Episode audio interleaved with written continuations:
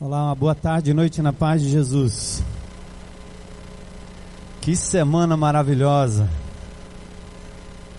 Quanta coisa boa, quanta inclusão, quanta gente vibrando com o que Deus está fazendo. Quanta luta. Quanta luta, né? O inimigo de Deus enfurecido. Agentes do inimigo se manifestando para todo lado. E a certeza de que a vitória é do Senhor Jesus, do seu corpo e do seu povo muito feliz com tudo que Deus tem feito e agradecer a Deus realmente pela vida da igreja, pela resposta, pela inclusão, pelo amor, o cuidado. Hoje de manhã eu estive na casa do Helder, celebrando o aniversário dele lá naquele rachinha. Domingo de manhã ele estava me dizendo que dois amigos, duas famílias que é, visitaram há pouco tempo, chegaram há pouco tempo, estão frequentando aqui. Já eles perguntaram para o Helder: Você tem grupo pequeno? Ela disse, claro que eu tenho, vamos lá, sexta-feira. E eles já estão lá celebrando o amor de Jesus juntos. Ah, hoje à noite nós vamos para a parte 4 da nossa série. Como promover crescimento mútuo. Domingo passado nós falamos que aquele domingo era um domingo crucial e hoje eu entendo como uma espécie de desdobramento daquilo que nós tratamos no domingo passado. Eu fico impressionado ao longo dos anos da minha caminhada cristã, como a gente mudou o foco do que significa maturidade espiritual. Para muitos de nós, crentes em Cristo Jesus, maturidade espiritual significou durante muito tempo o acúmulo de conhecimento bíblico. Quanto mais informação, mais maduro.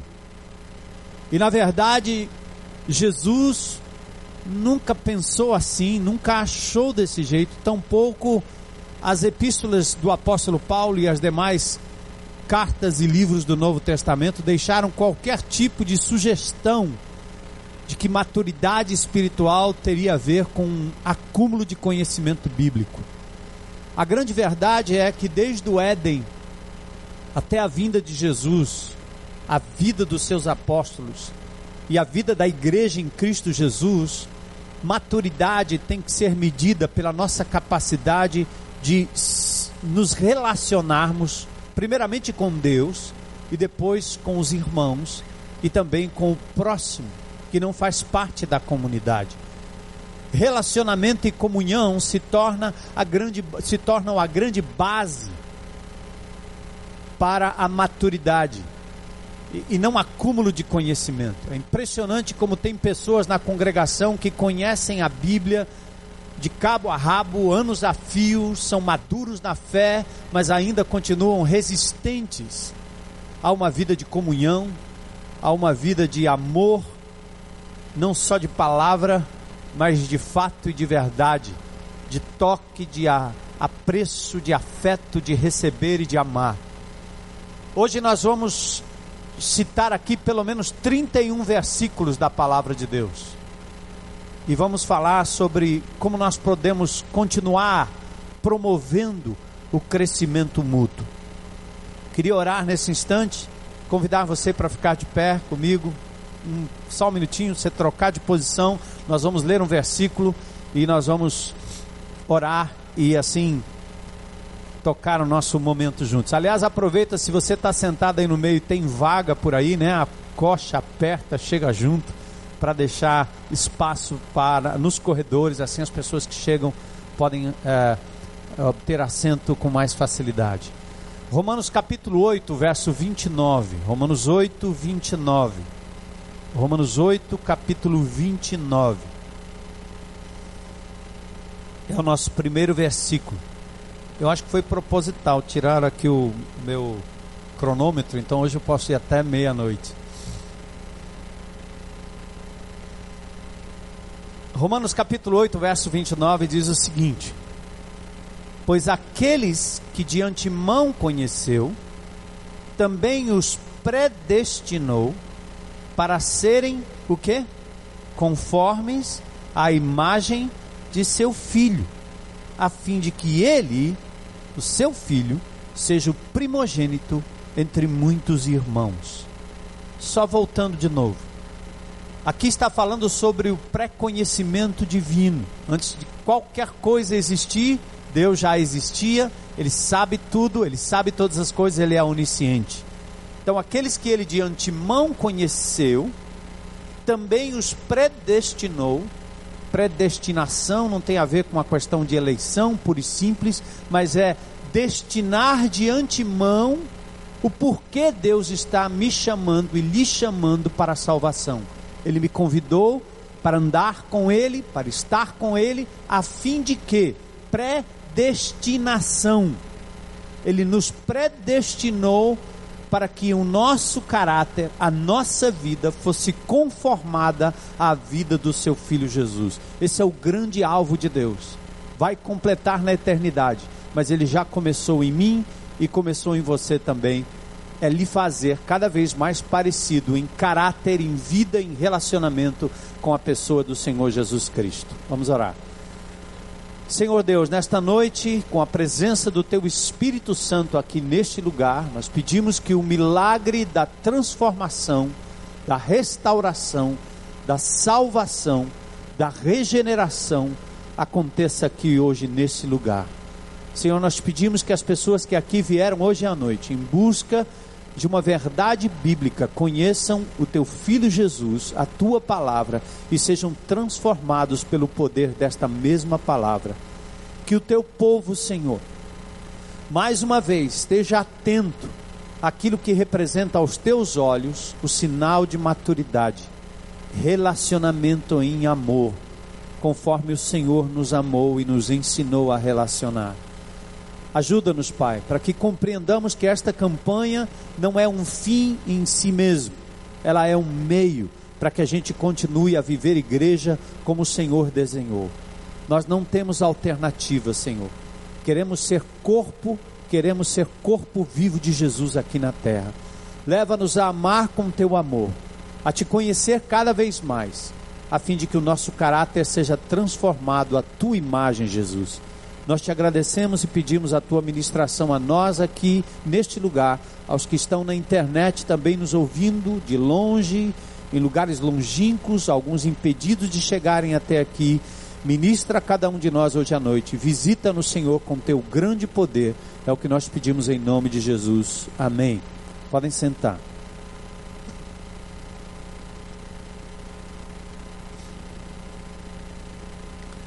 Enfim, o plano de Deus para cada um de nós se resume a isto: nos fazer cada vez mais conformes à imagem do Senhor Jesus Cristo, seu Filho.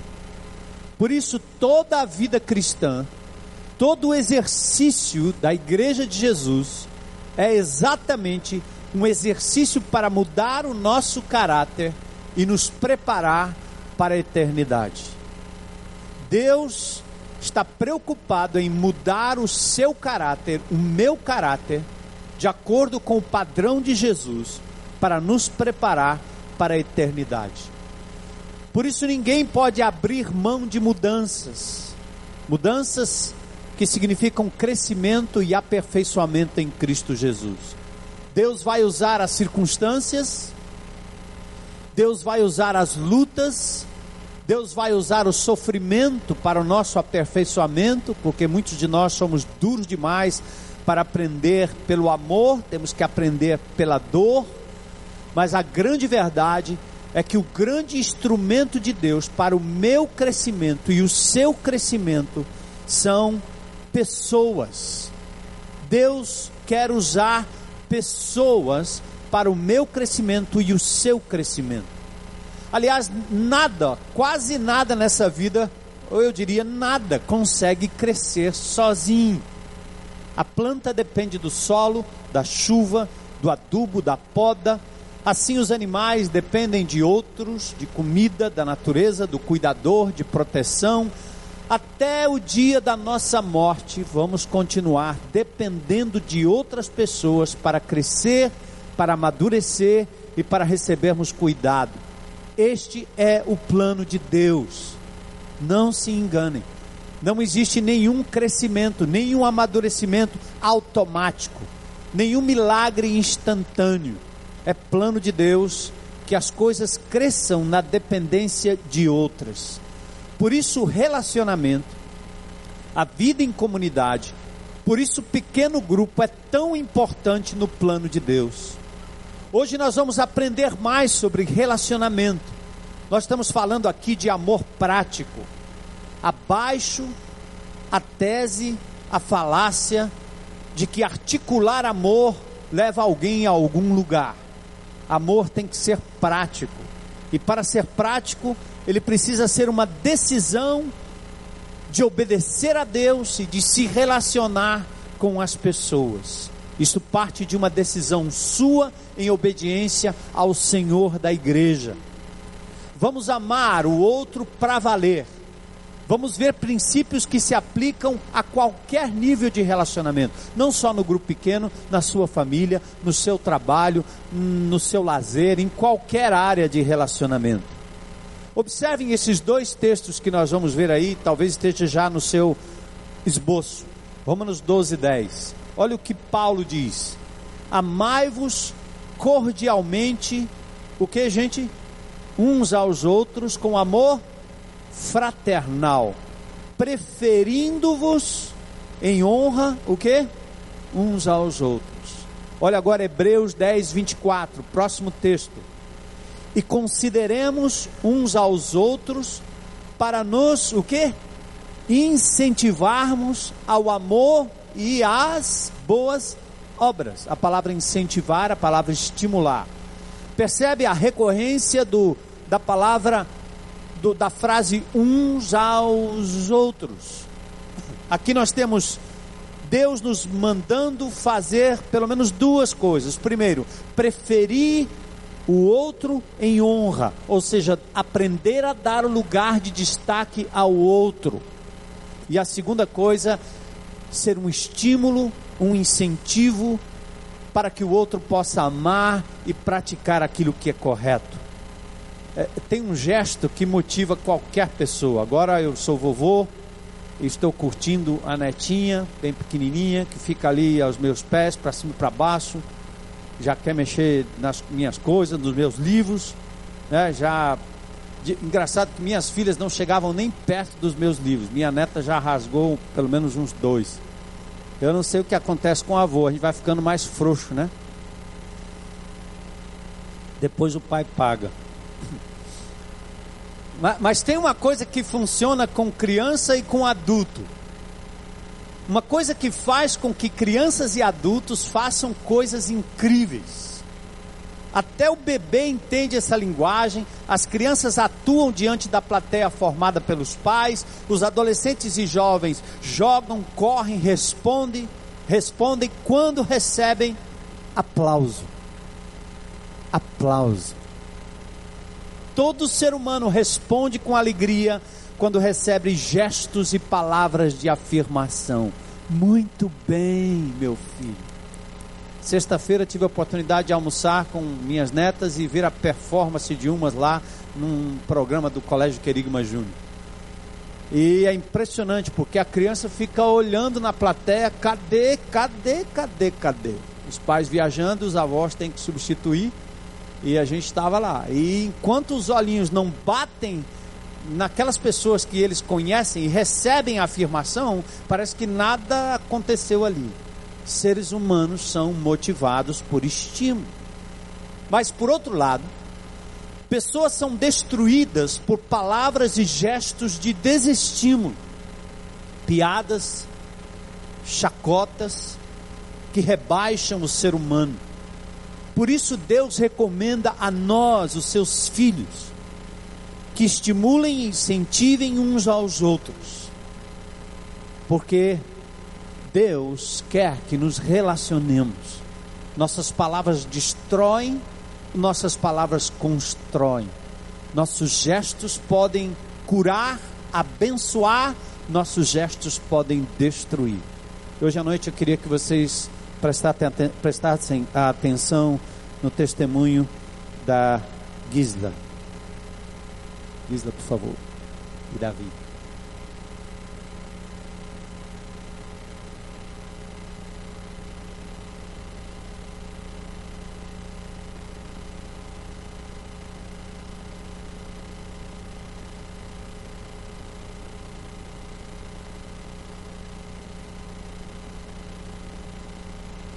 Isso que estamos aqui. Para honrar e para glorificar o nome do Senhor Jesus. Que no momento de muita luta de uma doença gravíssima que minha esposa passou, de seis meses para cá. Jesus, através da igreja que nos acolheu de uma forma tremenda. Nós não temos familiares aqui em Fortaleza, nem eu, nem Gisela. E a igreja, amados irmãos que nos deram suporte, só o amor de Jesus mesmo para a gente de forma tremenda. Então, a gente está aqui para honrar esse nome que é todo poderoso e que curou a minha esposa, a despeito de em alguns momentos eu chegar a não crer nisso. Mas eu já resolvi isso com, com Deus.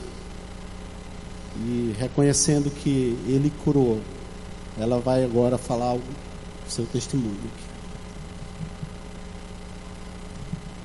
Eu sou Gisela, eu tenho 38 anos, sou esposa do Davi, mãe da Lorena e da Isabel. Eu sou voluntária no Arte Celebração e participo do grupo vocal aos domingos à noite. Eu faço parte também de um PG, um pequeno grupo de casais, com a liderança do Jacó e a Dedé. Sou fisioterapeuta e trabalho com reabilitação neurológica. Em janeiro deste ano, eu estava de férias com a minha família em Curitiba, quando iniciei com dormência o lado esquerdo do corpo. Ao procurar atendimento médico, foi diagnosticado um AVC na região da ponte por um cavernoma. Cavernoma é uma alteração congênita, benigna e é como um pequeno balão nutrido por um vaso sanguíneo Cada vez que esse vaso manda sangue para esse balão, esse balão vai inchando e comprime o que está em volta. Pela localização, algo benigno se tornou extremamente maligno. A ponte, região do cérebro, em que se situava o cavernoma, pode ser chamada de a alma do cérebro. E se houvesse um novo sangramento na região, poderia ser fatal ou muito devastador pois nessa região é que se, se controlam os dois lados do corpo, a temperatura, a deglutição, o controle da fala e a respiração, entre outras coisas. E é por isso que houve a indicação da retirada através de uma neurocirurgia. Foi um período de muitas incertezas e muitas dúvidas. Quando tudo começou, eu estava em Curitiba e logo comuniquei ao meu, meu pequeno grupo família e alguns amigos aqui em Fortaleza. Nós somos de outros estados, como o Davi falou, eu sou do Paraná e ele é do Maranhão. Não temos família biológica aqui. O meu PG fez muito por mim, muito mais do que eu poderia imaginar. Nesta hora eu pude sentir o corpo de Cristo em unidade em favor de uma causa. Muitas pessoas oravam por mim, da IBC e de outras igrejas. Depois de ir a vários neurocirurgiões, ficou claro que a cirurgia deveria ser feita em São Paulo. Meu plano de saúde, mesmo sendo nacional, não liberou a cirurgia. O custo particular ficava inicialmente em cerca de 130 mil reais. Eu não dispunha de tal quantia. E, de repente, sem eu pedir nada, houve uma mobilização geral para arrecadar fundos. Era estranho receber ligações de pessoas que eu não via há anos ou que eu não conhecia, de outras igrejas, de outras denominações, de outros estados e até mesmo do exterior, dizendo que estavam orando por mim e de alguma forma queriam ajudar. Em contrapartida, vários advogados do meu pequeno grupo o Murilo, a Roberta, a Dedé fizeram toda a parte legal. Entraram com uma ação pedindo que os custos do tratamento em São Paulo fossem pagos integralmente por meu plano de saúde. E com a bênção de Deus, isto foi concedido. A cirurgia foi feita e foi um sucesso. até o quarto dia pós-operatório. Então, eu comecei a piorar vertiginosamente. O cavernoma, o balãozinho, ele foi retirado, mas o vaso que o nutria mandou mais sangue. E este sangue, sem ter o antigo depósito, caiu diretamente dentro da ponte. Imaginem como me senti. Aquela que fazia reabilitação neurológica agora se tornava a própria paciente e meus sintomas pioravam a cada dia. Neste período eu fiquei sem falar ou cantar, sem deglutir, sem enxergar direito, eu enxergava duplicado, sem nenhuma sensibilidade do lado esquerdo, sem coordenação motora, com muitos tremores. Não conseguia sentar sozinha, pegar as coisas e dependia totalmente de outras pessoas para qualquer função, desde a mais básica à mais complexa.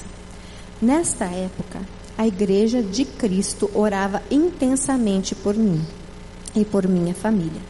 Correntes de oração, jejuns, profissionais crentes do hospital em que eu estava oravam por mim. Irmãos em Cristo e de outros estados ligavam frequentemente. Várias igrejas continuavam a orar por mim.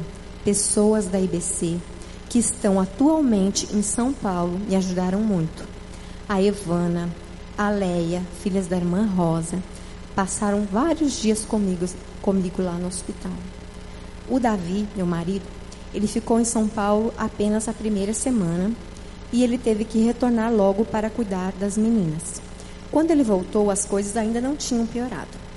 Minha mãe permaneceu comigo lá em São Paulo. Aqui em Fortaleza, depois que eu piorei, é, foi dado todo o suporte para minha família. Eram ligações telefônicas, e-mail, ajuda emocional, espiritual, financeira e de ordem prática, como entreter ou promover algum passeio com as meninas.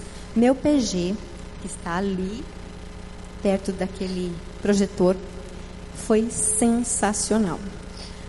Após um pouco mais de um mês piorando, eu voltei para Fortaleza com a proposta de retornar para São Paulo e em 15 dias uma nova cirurgia seria feita. Eu cheguei muito mal e quem me viu na chegada ficou transtornado, tamanho o horror da minha situação. Então, naquele mesmo dia, Deus começou a restabelecer o meu corpo.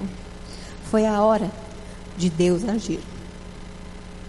Desde o dia em que cheguei, meu corpo começou a melhorar e não parou mais.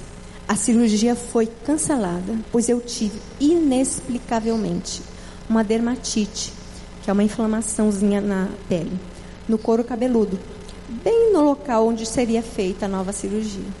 Fazem quatro meses que eu retornei e Deus tem me restabelecido maravilhosamente.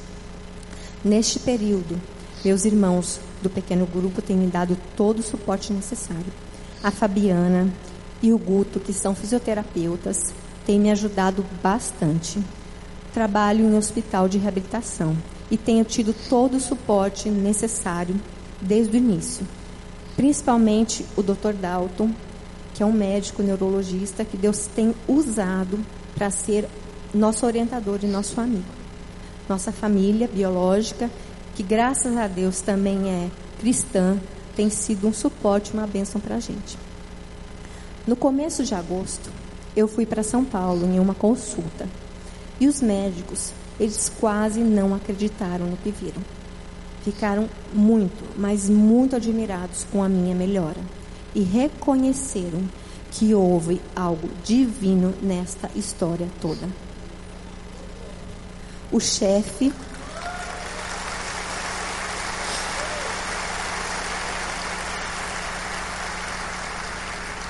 O chefe da equipe, ele falou claramente que não foi através das mãos dele que eu melhorei. Analisando os exames, disse que eu estou curada. Da forma como eu saí de São Paulo e como eu estou hoje, só pode ter sido as mãos de Deus. Amém. Eu recebi alta. Eu ainda tenho algumas limitações, como em coordenação, leve do lado direito, que não me permite escrever ou comer com esta mão, um déficit no equilíbrio e de coordenação leve, dormência no lado esquerdo, alteração na fala, a voz falada já está quase normal, a voz cantada ainda está um pouquinho aqui. Minha visão já está perfeita.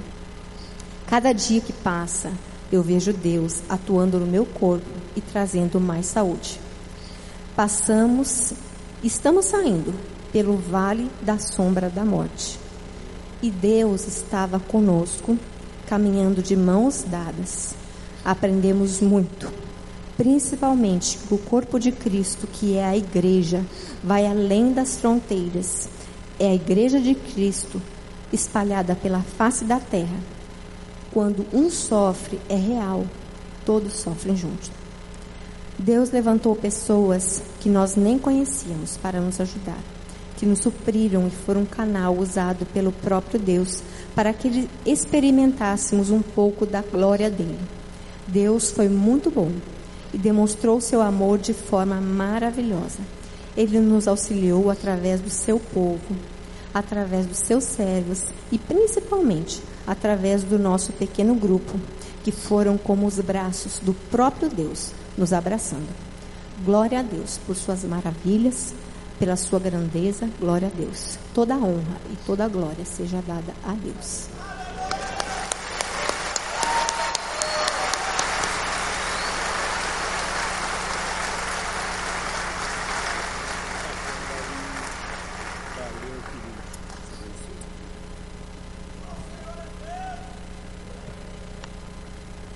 Aleluia. Louvado seja Deus por tudo.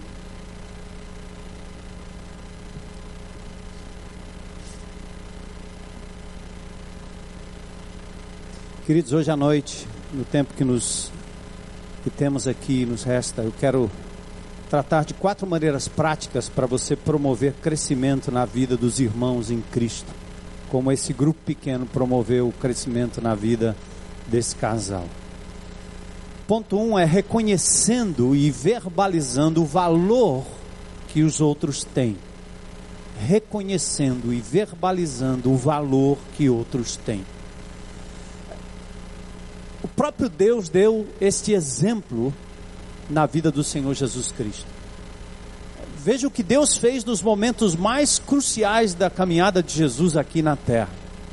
Ele reconheceu e verbalizou o valor do seu filho, dizendo em Mateus 3,17: Eis uma voz do céu que dizia: Este é meu filho amado, em quem eu tenho prazer. Mateus 17,5, em outra instância, estando ele ainda a falar, eis que uma nuvem luminosa os cobriu, e dela saiu uma voz que dizia: Este é o meu filho amado, em quem eu tenho prazer. Deus é incentivador e motivador dos seus filhos. Hoje nós não temos a voz audível de Deus, pois Sua vontade está registrada na palavra escrita, porém ele usa o corpo, a igreja, os irmãos. Cada um de nós pode ser a voz do Senhor para estimular e valorizar as pessoas que estão ao nosso redor. Por vezes somos instrumentos nas mãos do inimigo, dizendo coisas que rebaixam, que menosprezam, que diminuem, mas o Espírito de Deus nos leva a fazer aquilo que Deus fez com o seu filho Preste atenção nas pessoas que estão ao seu redor: esposa, filhos, marido, pais, amigos, irmãos. E eu quero também desdobrar isso em ver e ver com vocês aqui maneiras práticas que vocês podem fazer isso diariamente. Tem quatro dicas aí no seu esboço. Primeiro, através da aceitação das pessoas. Veja o que diz Romanos 15, 7. Portanto, aceitem-se uns aos outros, da mesma forma que Cristo os aceitou, a fim de que vocês glorifiquem a Deus. Jesus jamais disse: Esse eu não quero, esse não serve, esse não dá. O Senhor nos aceitou como estávamos, como éramos. Rejeitar, desprezar, diminuir ou simplesmente ignorar é o que nós fazemos até sem muito esforço. Eu não quero essa pessoa aqui. Eu não aceito essa pessoa aqui. Eu não aceito aquele irmão. Pessoas estão aqui no nosso meio e ao nosso redor cheias de marcas do desestímulo e da rejeição. Muitos, muitos. Os presídios, as ruas, os becos, os lugares mais sombrios desta cidade estão cheias de estão cheios de pessoas com marcas de rejeição. Todo o tempo estamos fazendo comparações e projetando nossos pontos fortes nas pessoas só para concluirmos que ninguém vai alcançar o padrão. No PG, por exemplo, pessoas estruturadas e pontuais às vezes chegam até antes da hora. Até aí tudo bem? Parabéns para você que chega antes da hora. Mas o problema é que muitas dessas pessoas são implacáveis com aqueles que se atrasam, como se não tivessem fraquezas em outras áreas. É assim que nós agimos. Nossos pontos fortes são violentamente projetados sobre o outro, para que a gente se sinta bem quando o outro cai, quando o outro não consegue cumprir o padrão. Em nome de Jesus, amados, nós precisamos aprender a aceitar as pessoas. Paulo compreendia que só Deus é perfeito. Por isso escreveu em Romanos 14, 10: Por que despreza o seu irmão? Por que você despreza o seu irmão? Todos compareceremos diante do tribunal, não meu, não seu, mas de Deus. Ou seja, Paulo está dizendo: o tribunal é divino, o padrão é Deus quem estabelece. Seu padrão é perfeito, mas mesmo assim, ele não nos rebaixa, ele não nos acusa, por isso nós temos que aprender com ele.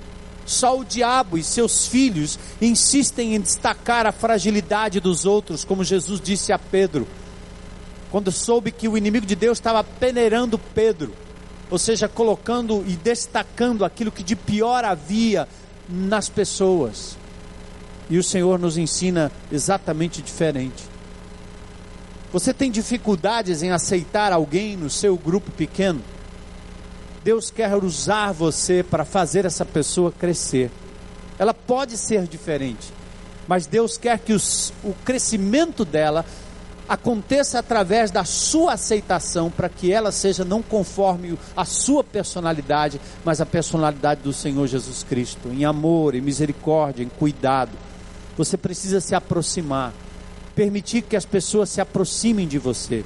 Significa aceitar as diferenças como algo dado por Deus. Em 1 Coríntios 12, 6, ele diz: há diferentes formas de atuação, mas o mesmo Deus que efetua tudo em todos. Vamos aprender até a nos alegrar com a maneira diferente que o outro tem de fazer as coisas, de conceber as coisas. No pequeno grupo, não podemos moldar as pessoas à nossa imagem. Deus nos fez diferentes. Todos nós estamos sendo conformados à imagem do seu filho, ao seu caráter. É, talvez você precise olhar para alguém e dizer assim: é, eu percebi uma coisa em você.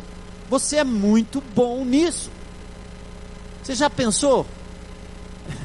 Às vezes eu converso, eu sou perfeccionista em algumas áreas, gosto de cutucar e perceber quando onde o indivíduo está na vida cristã, mas chega uma hora que a gente percebe que não adianta pressionar, não adianta pressionar.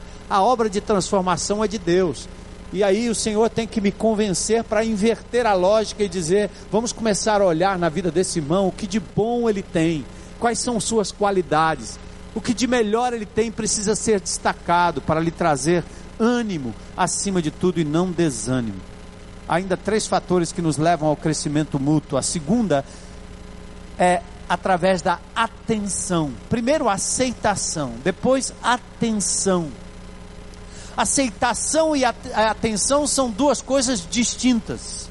Podemos aceitar alguém, ah, eu aceito, mas ao mesmo tempo posso ignorá-lo. Eu aceito desde que fora do meu caminho. Eu te aceito, desde que no outro pequeno grupo, não no meu, porque eu não combino com você nem você comigo. Terrível. É interessante que em Atos 3, 4, Pedro e João estão passando na porta chamada Formosa por aquele coxo que pedia esmola.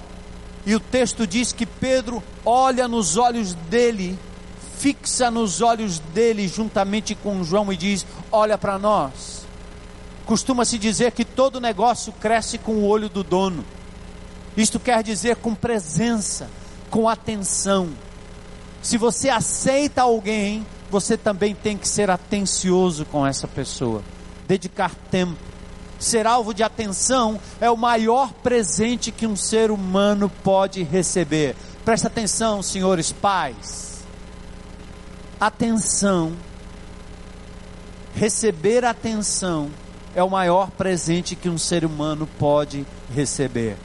Olhar nos olhos, olhar nos olhos, dar tempo para ouvir, prestar atenção no que alguém tem a dizer, ao invés de continuar se distraindo com TV, computador, leituras ou afazeres pessoais. Veja como Deus presta atenção em você. Ele diz: até o cabelo da sua cabeça, até os cabelos da sua cabeça estão contados.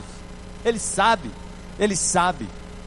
Aprendemos que a essência dos relacionamentos não é o que fazemos pelos outros, ou o que damos aos outros, mas o quanto nos dedicamos uns aos outros.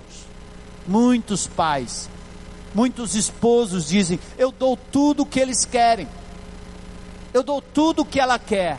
Ela tem do bom e do melhor. O que mais ela quer? Os pais dizem: O que mais eles querem? A resposta é: Eles querem você, seu tempo, sua atenção e, acima de tudo, sua presença amizades, casamento, grupos pequenos, todos precisam de tempo. Se somarmos o tempo que gastamos na TV e na internet, não é de se espantar que nós não tenhamos tempo para relacionamentos. Todos aqui estão famintos por relacionamentos e lá fora muito mais. Queridos, os distúrbios alimentares, emocionais e alguns distúrbios físicos têm origem na falta ou quebra de relacionamento. Pense na sua família agora. Pense na sua casa. Pense nos seus hábitos. Pense no seu pequeno grupo. Será que tem alguém carente da sua atenção, além da aceitação? Quem está por perto e não tem recebido a sua atenção? Talvez esta semana eu gostaria de deixar aqui, se pudesse, um desafio. Que tal trocar algumas horas de televisão e de internet por uma pessoa humana, por uma, um ser humano? Filho, a esposa. Que tal? Que tal você dedicar atenção a alguém que você pode ajudar a crescer, ou mesmo ser edificado por ela? Que tal um jejum de TV? Algumas horas. Ai, pastor, é muito. Um dia.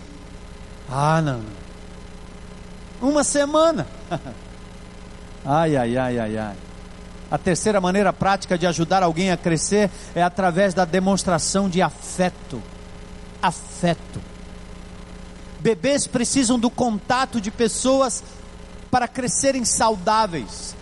Carinho, afeto, abraço, toque no ombro, no braço, demonstram aceitação, cuidado e amor fraternal. Eu tive essa experiência aqui no nosso último encontro de liderança. Muitos grupos, muitas pessoas, muitos visitantes. Como foi importante tocar e ser tocado, abraçar e ser abraçado. A Universidade de Los Angeles desenvolveu um estudo demonstrando que um adulto precisa de 8 a 10 toques físicos por dia para se manter saudável. Fomos criados para o contato. Olha o que Jesus disse a Simão, o fariseu. Lucas 7,45. Você não me cumprimentou com um ósculo, com um beijo, desde que eu entrei aqui. Esta mulher não parou de me beijar os pés. Ele destacou o afeto daquela mulher que estava ali aos pés do Senhor. Paulo reforça a recomendação. Veja aí no esboço, Romanos 16, 16. Saudai-vos uns aos outros com um santo ósculo, palavra que era para ser traduzida por beijo santo. As igrejas de Cristo vos saúdam. 1 Coríntios 16, 20, 2 Coríntios 13, 12, 1 Tessalonicenses 5, 26, 1 Pedro 5, 14. Cumprimentem-se com ósculo santo. Eu, eu, tenho certeza que há pessoas que só são abraçadas ou tocadas aqui no âmbito da igreja, no meio da congregação e no pequeno ajuntamento. Será que você pode praticar isso agora? Toca aí no seu amado, diz: Eu, te amo em nome de Jesus.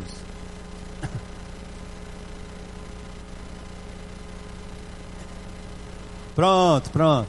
Alguns vão se escandalizar. eu fui na igreja do pastor Armando, no meio do sermão, ele mandou abraçar o outro. Outros vão achar bom. Outros vão gostar demais. Tenha calma. Tem abraços e abraços. Tapinha nas costas é o abraço do macho, né? Quando se abraça, tenho eu, quando abraço os camaradas do lar da paz, é cada pancada. Valeu, valeu. Tem um abraço diplomata, ou então aquele, aquele cumprimento diplomata, sabe aquele beijinho que não, nem, nem se toca. Negócio estranho. Tem um abraço fraterno, amigo, de irmão. Romanos 12, 10 diz: dediquem-se uns aos outros com amor fraternal abraço fraterno, amor fraterno. Prefiram dar honra uns aos outros mais do que a si próprios. Somos uma família, somos irmãos em Cristo. Além de falar de amor fraternal, temos que demonstrar isso através do acolhimento, do contato, do visual, aperto de mão, tapinha nas costas, abraços fraternos, ósculo santo. Pratique isto nessa semana com as pessoas que cruzarem o seu caminho basta um toque, basta um toque. Nós não precisamos ser tão indiferentes como temos sido, tão frios. Vamos abraçar o mundo. E se lhe perguntarem por quê, diga: o pastor mandou. Não, não. É porque o Senhor quer que você demonstre aceitação, atenção e afeto. A quarta coisa é através da apreciação. Apreciar significa elevar o valor do outro. A coisa mais chata é ter que avaliar um carro. De vez em quando me pedem isso e eu gosto de fazer, mas ai, ai, ai. Avaliar carro é horrível, principalmente perto do dono. Se você quiser que eu avalie um carro, não traga o dono. Quando os irmãos me pedem para testar um carro e depois avaliar, eu me lembro do, do Dr. Hélio uma vez me pediu para testar um carro que ele achou uma beleza. Nós fomos lá na Bezerra de Menezes. Quando eu olhei de longe, eu disse: Hélio, Hélio, esse carro, meu amigo, é só a massa. Parece um bolo mal feito. Aí depois ele insistiu, para não decepcionar muito o irmão, ele disse: Vamos dar uma volta no quarteirão, pastor. Ele disse: Ah, pai, não peça isso não. Era um Ford velho. Aí eu entrei no carro e eu fui dar uma volta no quarteirão. Quando eu parei, o bicho ferveu e o óleo vazou para tudo canto. O cara disse assim: Olha o que, que você fez com o meu carro. Eu disse: Olha o que, que você ia fazer com o meu amigo. Eu disse: Hélio, vamos embora daqui bem rápido. O cara botou óleo. Aliás, o óleo do carro não tinha freio, tinha que parar na redução. E quando o bicho andou um pouquinho mais do que 10 por hora, o óleo grosso ferveu e o bicho saiu para todo canto. O pobre do Hélio se livrou, hoje ele tem um carro melhor, graças a Deus. Mas quando os irmãos me pedem para testar um carro e depois avaliar, é, um, é constrangedor. Por quê? Carro ou qualquer bem material é coisa que se desvaloriza rapidamente assim que sai da concessionária, certo? Mas ao contrário disso, pessoas, seres humanos, Aí não. Elas deveriam crescer em valor sempre, da infância à velhice. Amém? Pense nisso. Da infância à velhice. As pessoas deveriam crescer em valor. Crianças, adolescentes e jovens vivem em busca de valorização. Você sabia que muitos se entregam aos prazeres, à cachaça, à droga, a, nas mãos dos bandidos, dos traficantes, só porque estão atrás de valorização? Sabiam disso? É chique, é valorizante, é, é, é demais o camarada ter ser um, avião do tráfico, ser um indivíduo com a arma na mão, pequeno.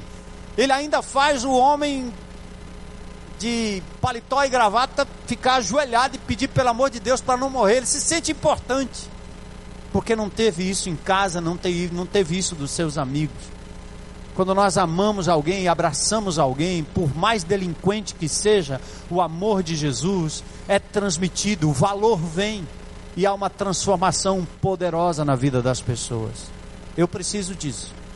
Você precisa também. Precisamos aprender a valorizar pessoas, pai, mãe, filhos, cônjuges, namorados, irmãos do pequeno grupo. Veja o que diz a Bíblia em 1 Tessalonicenses 5,12.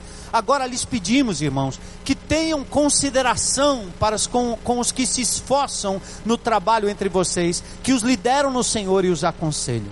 Qual foi a última vez que você demonstrou apreciação pelos líderes que cuidam dos seus filhos? Qual foi a última vez que você agradeceu o pessoal da recepção, os que cuidam da segurança, do estacionamento, do trânsito ao redor, dos músicos aqui, do pessoal da logística? Vamos citar algum? Irmão Flávio lá atrás, Marquinhos no som, Jussiane na programação, Jane na secretaria, Flor vendendo seu sanduíche, ei, cuidando da cantina, Batista trabalhando na comunidade, Daniel Almeida, que tal? Fines, José Edson, Alcimor, Jones, Aristides, Ruth, Paulo, Ricardo, Júnior, Deise, Rodrigo, Reginaldo, Tita, os meninos do Lar da Paz. Cadê? Fique de pé aí, em nome de Jesus.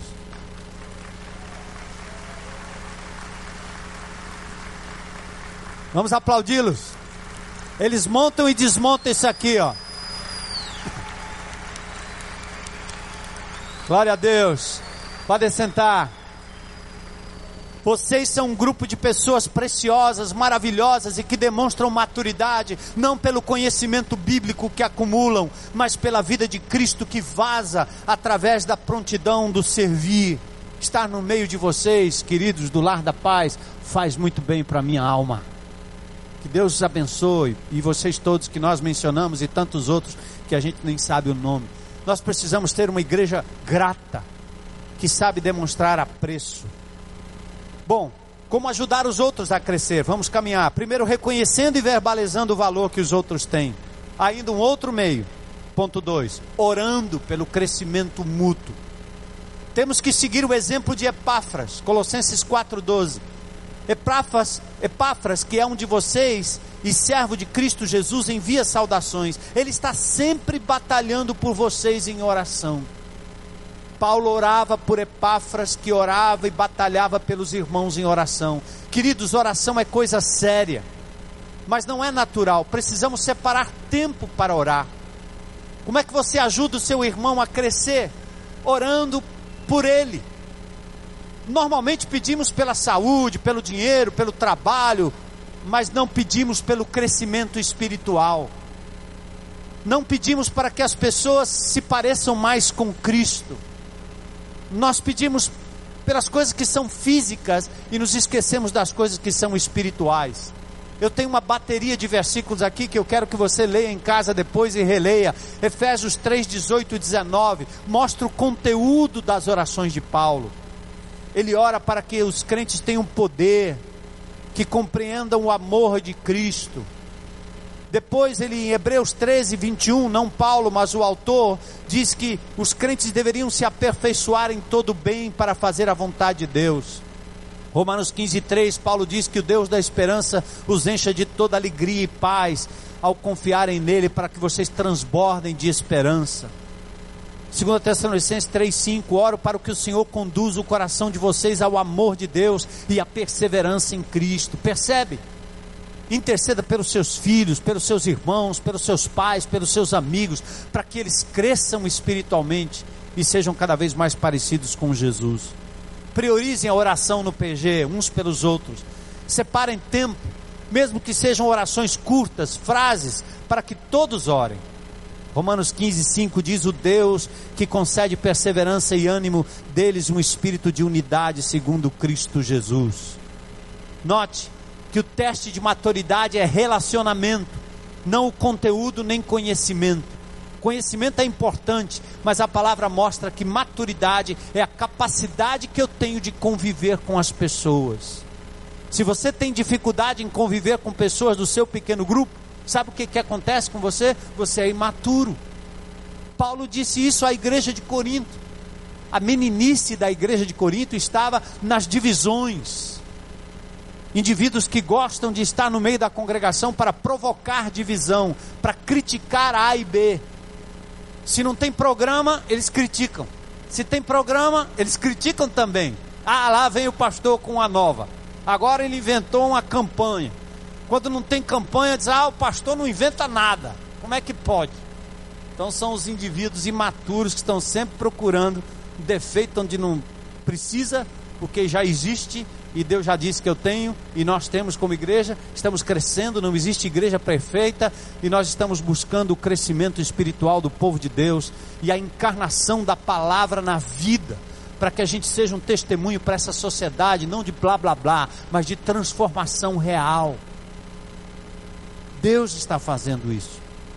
Se estamos constantemente em conflito com pessoas, demonstrando incompreensão, rivalidade, isolamento, censura, meus queridos, precisamos crescer em maturidade. Por isso Deus planejou isso na convivência juntos. Outro ingrediente para ajudar os outros a crescer: admitir nossos próprios erros. Admitir nossos próprios erros. Quando admitimos nossos próprios erros, construímos um espírito de comunidade, intimidade e relacionamento. Efésios 4, 25 diz assim: Portanto, cada um de vocês deve abandonar a mentira e falar a verdade ao seu próximo, pois todos somos membros uns dos outros ou do mesmo corpo. Quando somos honestos em relação ao que está acontecendo conosco, não precisamos culpar ninguém e isso nos aproxima das pessoas. É uma lógica contrária, nós aprendemos isso com a restauração eu posso abrir a minha vida e falar dos meus problemas, dos meus erros, dos meus defeitos. Eu queria dizer, ou mostrar para vocês três benefícios da confissão. Presta atenção que importante isso. Primeiro, você é curado emocionalmente quando você confessa. A cura emocional vem da sua honestidade ao contar às pessoas o que realmente está acontecendo com você. Tiago 5,16 diz: Portanto, confesse os seus pecados uns aos outros. Aqui não diz para ir ao sacerdote, ao padre, ao bispo, ao pastor, ao conselheiro, ao confidente. E preste atenção no que eu vou dizer agora. O texto não diz que você deve ir a Deus. O texto não está dizendo, portanto, confesse os seus pecados a Deus. O texto está dizendo o quê? Dá para colocar aí de novo? Confessem seus pecados a quem? Uns aos outros. Notaram? O texto diz ainda para serem curados. Preste atenção nisso. Uma coisa é pedir perdão por, por algo que eu fiz contra alguém, principalmente contra Deus.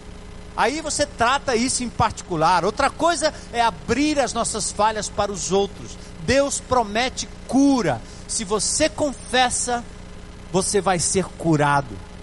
É aqui que nós vamos lidar com as nossas cicatrizes emocionais, marcas, feridas que são saradas. É por isso que o Vale do Vento é uma bênção, não é? Quem já esteve no Vale do Vento? Levanta a mão aqui. É uma bênção, não é? Glória a Deus. Tem um grupo que chegou hoje do Vale do Vento, né? Cadê? Cadê? Cadê? Aí, glória a Deus, glória a Deus. Amém.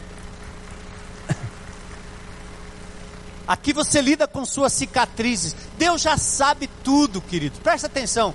Você sabe que Deus já sabe tudo, mas Ele está dizendo que o remédio está no compartilhar e permitir que outros irmãos sejam parte da cura.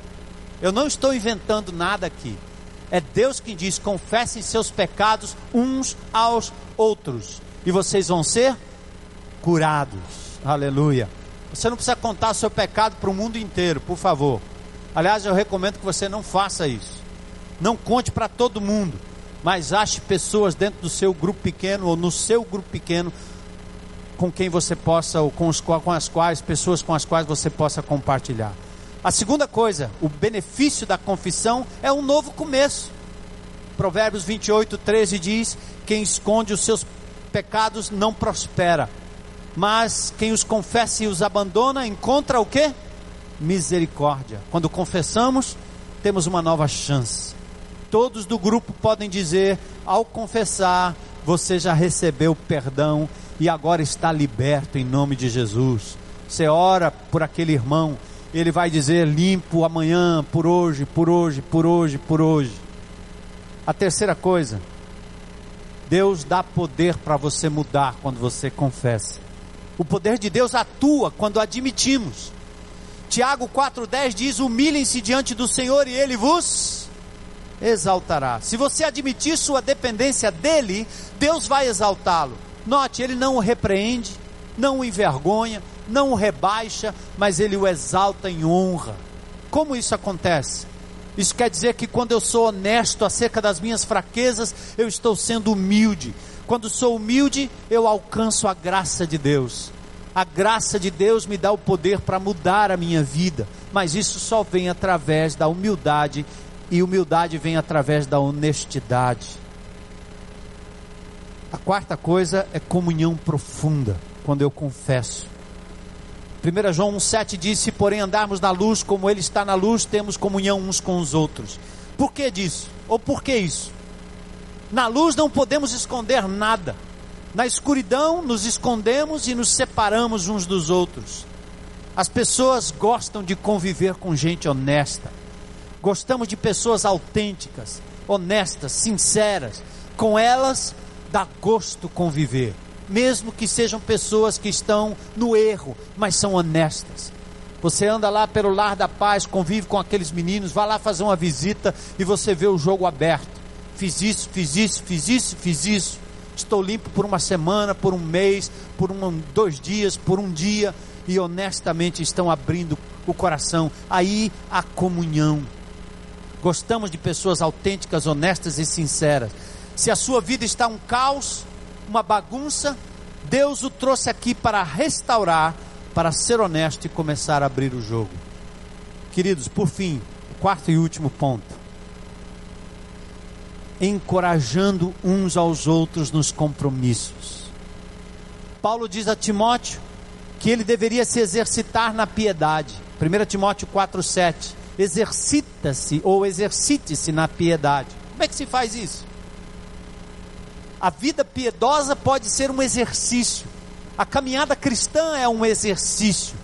Precisamos compromisso e aplicação, a exemplo dos exercícios físicos. Precisamos de disciplina, precisamos de parceiros. Isso acontece entre entre nós aqui, eu e minha esposa. O dia que ela vai andar, ela me chama. O dia que eu vou andar, diz, vamos. E um estimula o outro. Vamos, vamos, vamos, vamos. E a gente acaba se estimulando ao exercício físico. Você precisa de um parceiro espiritual. Encontre um, de preferência dentro do seu grupo pequeno. Alguém que lhe faça lembrar dos compromissos assumidos diante de Deus. Seus compromissos não afetam sua vida apenas aqui e agora, como também afeta a eternidade.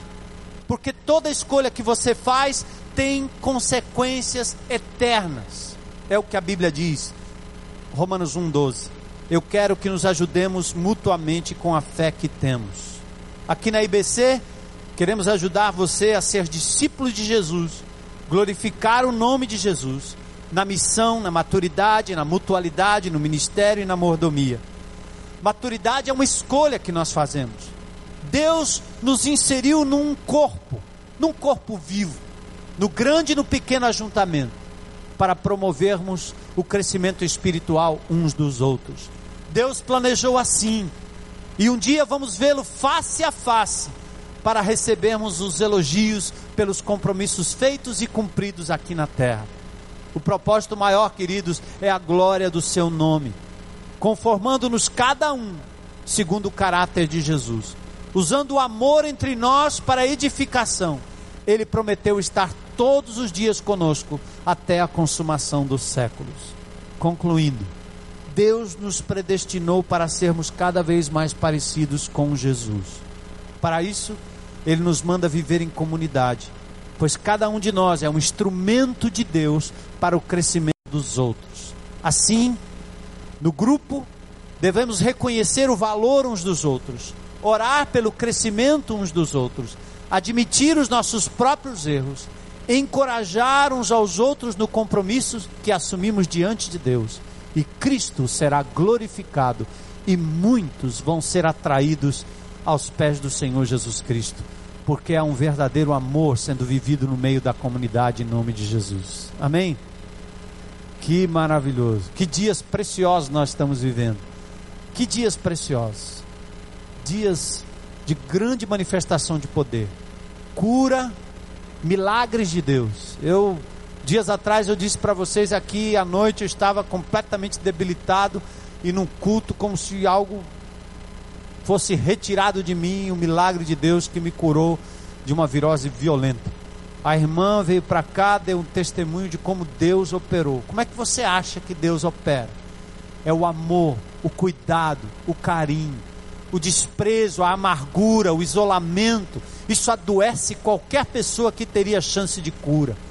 A sociedade está exatamente desse jeito, vivendo em multidão, mas isolado. Como alguns que ainda insistem em sentar nessa congregação e não ter compromisso com outros irmãos. Que triste, mas nós não vamos desistir de você, não. Nós vamos continuar orando por você. Nós não vamos lhe obrigar a absolutamente nada. É o amor de Jesus que vai lhe constranger. O amor de Jesus que vai lhe constranger a não apenas receber o amor dos irmãos, mas também a dar esse amor em nome de Jesus. Vamos orar.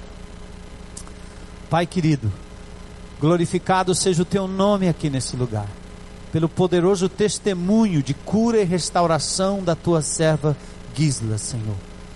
Por aquilo que o Senhor operou na vida do Davi, da sua família, na vida do grupo pequeno e na vida de tantos outros irmãos.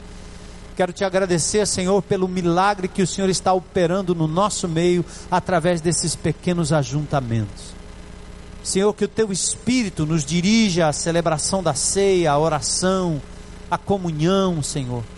A leitura dos devocionais que nos remetem para a palavra. Os DVDs, Senhor, na simplicidade, às vezes é, não tão perfeitos quanto nós gostaríamos mas que o Senhor continue nos ensinando como utilizar melhor essas ferramentas para o crescimento do teu povo. Senhor, que ao olharmos para a comunidade do Pedras, que nós estamos invadindo com o teu amor, que a gente vá para ali também, Senhor, de braços abertos, de olhos abertos, para amar mais do que dar a eles pedra, tijolo, vaso sanitário, comida ou o que quer que seja. Essas pessoas precisam do teu amor, do teu carinho que vai ser manifestado através da tua igreja, Senhor. Pai, que o pequeno gesto, que a pequena coisa, possa representar o muito para a glória do teu nome. Muito obrigado, Senhor. Dá-nos uma semana de vitória em teu nome, Senhor. De comunhão, de apreço e de afeto de uns para com os outros, Senhor. É o que nós te pedimos para a cura da nossa alma, Senhor. Para a glória do teu nome, para a salvação de muitos. Em nome de Jesus. Amém. Só um instante. Se existe alguém aqui nesse auditório que gostaria de começar uma caminhada com Jesus, recebendo hoje como seu Senhor e Salvador, confessando que tem andado longe dele, mas o aceita como Senhor e como aquele que morreu para que você pudesse ter vida e nova vida em Cristo Jesus. Tem alguém aqui hoje à noite querendo se identificar com Jesus hoje? Eu quero. Aleluia. Aleluia. Aleluia. Mais alguém? Glória a Deus. Glória a Deus. Mais alguém publicamente dizendo: Hoje é meu dia. Quero entregar minha vida a Jesus. Quero viver comunidade para a glória de Deus. Tem mais alguém? Deus te abençoe. Estou te vendo lá atrás. Amém, amém, amém, amém. Amém. Glória a Deus. Queridos, antes da gente sair, um pequeno lembrete. Preste atenção na campanha. Vamos Eh, Nosso grupo pequeno resolveu ajudar na construção de uma pequena casinha para uns irmãos ali, aliás, uns vizinhos, né? E, e eu peço a recomendação: não deem dinheiro em espécie a ninguém. Não deixem material de construção ou de qualquer tipo sem conhecer a família e saber quem é e o que vai ser feito. De preferência, façam algo com aquilo. Paguem para alguém fazer. Não larguem material. Porque além das famílias abençoadas, queridas, amadas, há famílias aí que têm meninos que vivem no submundo. E se você largar material, é provável que esse material possa ser desviado, trocado. Tem uma série de coisas que a gente às vezes nem espera que aconteça, mas acontece. Uma palavra de sabedoria de quem já viveu nesse meio, quem conhece essa turma, sabe um pouquinho do que acontece por aí. Quanto ao mais, é amar, amar, chegar junto. Visita a pessoa, bate na casa, junta os grupos. E não espere pelo dia 19 do mutirão, não. Já começamos aqui e agora. Então vamos ajudar. Coloque, dê o, o vaso sanitário, vá lá e assente. Dá um armáriozinho, vá lá e ajude a colocar. Qualquer coisa, qualquer uma roupa, uma cesta básica, seja o que for. Que Deus abençoe e que o amor de Jesus flua através de vocês nessa semana, em nome de Jesus.